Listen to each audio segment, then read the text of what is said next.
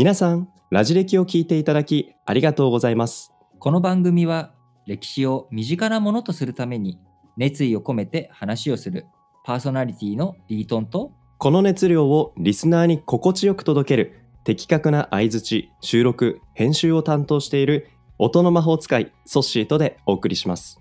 変化の激しいニュースがあふれる今の時代に知ってほしいそんな思わずシェアしたくなるラジ歴をどうぞお楽しみください。皆さんおはようございます おはようございます。今日も元気に楽しく撮っていきましょということですけれどもまあなんか、うんまあねいつね聞いてくださってるかわかんないですけれどもまあちょっと、うんお僕らの収録とあと配信がね朝だっていうのもあるのでちょっと元気よくまずはね挨拶をう。してみたいそうですね。いうことですけれども、やっぱり、こう、基本、人間ね、やっぱり、コミュニケーションの基本はやっぱ挨拶。うんうん。こう、胸をきっちり開いて、あの、言葉を、気持ちを相手に届ける。なんか、この、気持ちいい挨拶っていうのはね、非常に大切なわけですけれども、うん。まあ、こういったことが大切だっていうことも、を学んでいくっていうことも一つの、うんこう、勉強だと思うわけですよ、私。うんうん。はい。で、ソッシーとしてはどうよ、最近。なんか他にも、おなんか勉強してる？学んでることですか？いや学んでること。たくさん、人生たくさん学ぶことはあるんですけど、おうおう。なんかま、科目はあると。ちゃんと学べてる、そう、ちゃんと学べてるって自信を持って言えない自分がいるなと思いながら、うんうん。一個最近ちょっと気になってるのが、吉川英治さん。おう。有名なね、はい。歴史作家ですよ。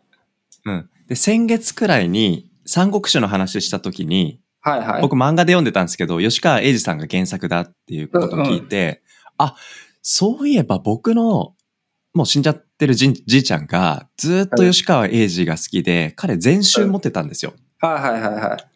で、吉川英治さんのこといろいろ調べてたら、宮本僕の家のすぐそばに、うんうんあの、よ吉川英治さんの記念館があったりとかしてで、最近ちょっと、そう、青梅の方にあったりするんですよ。へいへいへいへい。うん。なんかね、そんな感じで、ちょっと最近彼の作品とか、彼がどんな風に、あのー創作活動してたのかなとか、まあ、ちょっとした勉強になれるのかわかんないけど、ちょっとそういうこと興味持って、興味を持うん、ってと。学んでますね。そうそうそいうことだよね。確かにね、最近なんか僕らもずっと、おヨーロッパ史とかね、あの、世界史が多かったから、じゃあ今日はうん日本史の話でもしますか。う。あ、いいですね、いいですね。しましょうん。全然、吉川英治さんはあんま関係ないけど、う。関係ないけどと。あの、やっぱね、新井白石っていう人を今日はちょっとね、紹介していきたいと思うんですけども、荒井白石。ちょっと全然イメージが湧かないので、まず、この人が、そうですね、どんな人？おいつどんな活躍された人か教えてもらえますか、この人は、まあ、まず江戸時代の人です。江戸時代。江戸時代。とは言っても江戸時代って長いじゃない、長いですね。250年くらいありますよね。ね、長くあるわけですよ。こう、火縄銃でちゃんちゃかやってた時代から黒船来航までね、含めてすごい長い期間なわけですけれども、はい。この、えー、荒井白石という人は、生類憐れみの例。はいこれが出たはいはいはい。時のお犬将軍、犬久保、犬将軍。はいあ。の、徳川綱吉の次の世代の人です。なるほど。じゃあ、割とまあ、江戸初期、ちょっと始まってすぐぐらいのタイミングって感じですかね。はい、えっとね、始まってちょっとすぐ、そうだね、1603年に江戸幕府ができたとおせば、だまあうんうん初期の、お初期が終わるぐらい、中期に入ってっかうんなぐらいのタイミングで、あとは暴れん坊将軍、徳川吉宗。吉宗。はい松平健さんじゃないよ。あのー じゃなくて徳川吉宗の享保の改革。これの前の人。はいはいはいな。ので、ちょうどその、生類憐れみの例から、享保の改革、徳川吉宗の間。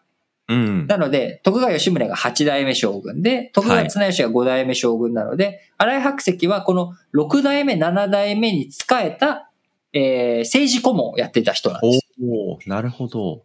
で、実質的には荒井白石が、あのー政治をやっていたんだけれども、彼がはい。やっていた政治っていうのは、聖徳の地。聖徳っていうのは年元号ね。はい。その時代の。で、言われるぐらい、まあ立派な政治をしたと言われているんだけれども、はい。まあやったことで一番話題になるのはやっぱりあれだよね。うんあのー何ですか？小いやだ今言った、うん勝利憐れみの例を禁止したというか、やめた。あ、あの強烈な政策をやめたってこと。ですか？やめたっていう。確かにでそれはちょっと一大インパクトですね。そう。で、この荒井白石ってどうやって出世したかっていうと、あの、お勉強がすごいできたわけよ。おお。で、儒羨ましい学。な。はい。あの、当時のお勉強の大切なのは儒教ね。儒教、儒学をどれだけ学んでいるかっていうこと。これが大切なわけ。で、はい。徳川綱吉も、その、うん。あの、湯島に、あのーこう、孔子様のおやつを作ったりとかして、あの、儒教、儒学の勉強をしっかりやっていこうと。で、えーはい徳川綱吉自身も、その、講義をしたりとか、まあ、それぐらいのおことをやってたわけなんだけれども、この儒教の考え方で一番大切なことは何かというと、何だと思う、はい。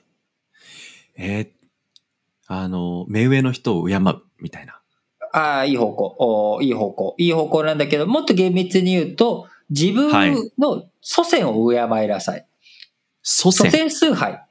要は、だって、ソッシーが生まれたのは、おじいちゃんおばあちゃんがいたからなわけ。そうですね。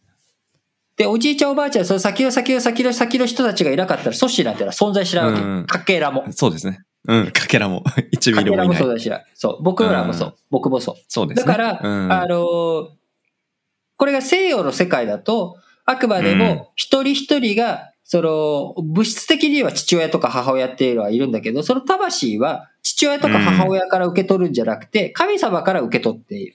だから人間は生まれながらにして、親子の関係とか、一応その、うん。血縁関係はあるんだけれども、一人一人がみんな平等でイーコールなんだ。うん。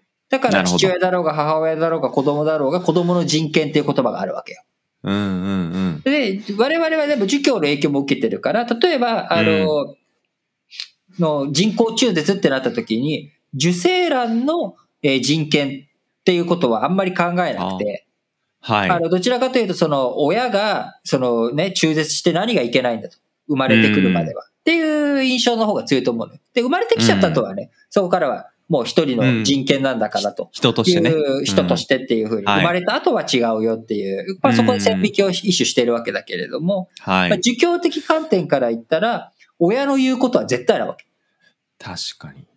うん。で、なので、この、今言った通り、綱吉っていうのは儒教をすごい大切にしていたしうん、その後の世代の、お荒井白石も出世したきっかけっていうのは儒教うん。の勉強をしっかりしたからなんだうけど、ん。その世代の人たちが、要は、親の世代が言った、徳川綱吉っていう親の世代が言った、生類憐れみの例を改める。おお。これをやめますってすごいことなのよ。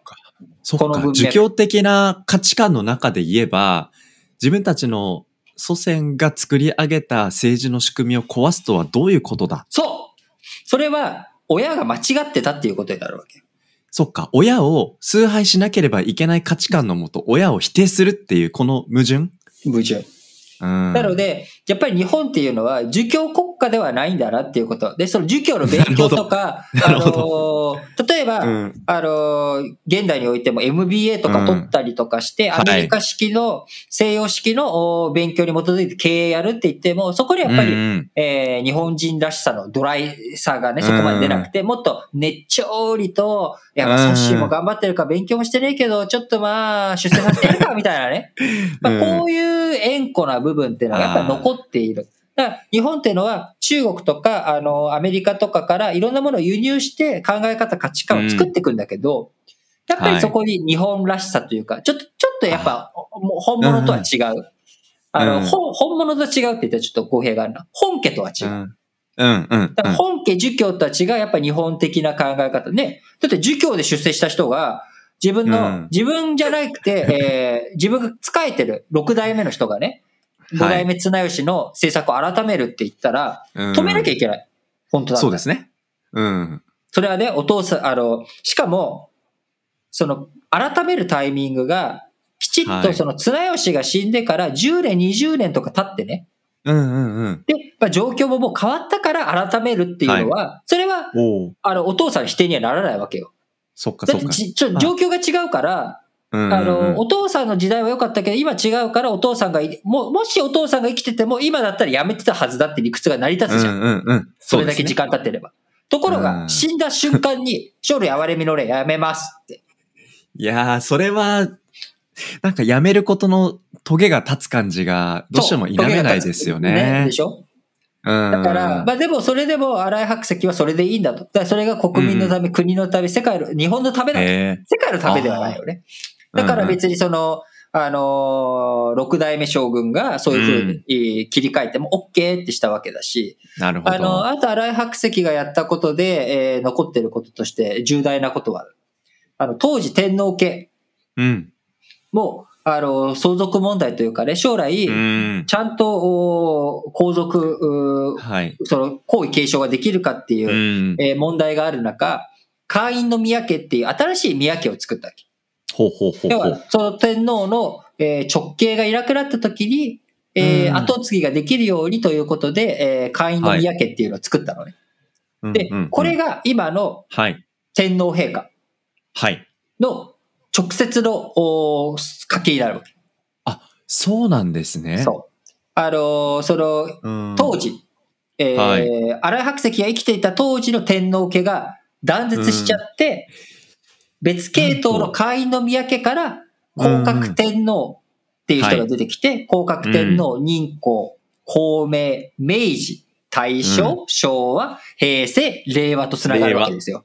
なるほど。だからこの流れを、おこの血統の流れを作ったのも実は荒井白石ということで、そうなんだ。結構意外と興味湧いてきたでしょ？知らん人だった湧い。てきましたし、もうてっきり僕ずっと直系なのかなと思ってたところで、ここで荒井白石の、ちょちょっと変わるわけよ。うんその、ちょっと万世変わってもちろん、神武天皇から系図上は全部繋がってるんだけれども、途中でさ、はあのー、ダメに、そこの後継ぎがいなくなっちゃって、うんえー何代か前、あの、おじいちゃんとかひいおじいちゃんが天皇だった家系がうん。後を継ぐっていうのは、ちょこちょこと起きるわけなんだけれども、うん。あのー、この時にも、会員の宮家っていうのをあらかじめ作ってたおかげで、スムーズなん皇位継承ができたっていうところ。この辺がね、荒井白石。今、現代においても、だから、我々、さ、今、皇位継承の問題っていうのを抱えてるじゃない？ありますね。今ね、皇位継承どうしていくのかっていう諮問会議、うん。あの有識者会議か。有識者会議が、えー開かれてる、い作られてるわけだし、えっと、あとは動物保護。うん、うんでうん。あの、動物のおアニマルウェルフェアをどうするんだっていうこと。はい。これがはいヨーロッパの勢いもあって関係している中、まあ、我々としては現代の生類憐れみの現代の会員の宮家をどうするんだと。そうですね。いう、こういったことに荒井白石さん、うん。取り組んでくれてたわけなので、なかなかね、暴れん坊将軍吉宗と、あの、犬し、犬久保、徳川綱吉と比べちゃうと、その間ですっぽりなんか、興味もねうん、湧かない時うん期、時代なんだけれども、実はこの荒井白石という人、え非常に面い。白い、興味深い人だということを、今回、うんえー皆さん感じてもらえたと思うので、次回思うの、で。あのーもう一つ面白いエピソード、えー取り上げて、えー、荒井白石についてもう少し学んでいけたらいいのかなと思っています。皆さん、ラジ歴では、学び直し日本史総復習編というサブチャンネルを用意しています。こちらは全35エピソードを聞いていただくことによって日本史の流れをつかめちゃう。こういった代物になっています。歴史を学び直したいんだけど、なかなか歴史の本読んでも何言ってるかわからない。頭に入ってこないという方、ぜひこちらを聞いて、えー日本史を学び直すための第一歩としてもらえたら最高です。日本史総復習編サブチャンネルは Apple、Google、Spotify 各プラットフォームでラジ歴日本史と検索していただくとお聞きいただけます。また Twitter でも質問、感想などを募集していますのでぜひお便りお寄せください。Twitter アカウントはラジレキで検索してフォローしてください。それではラジオ歴史小話本日はこの辺りまでお相手はリートンとソッシーでした。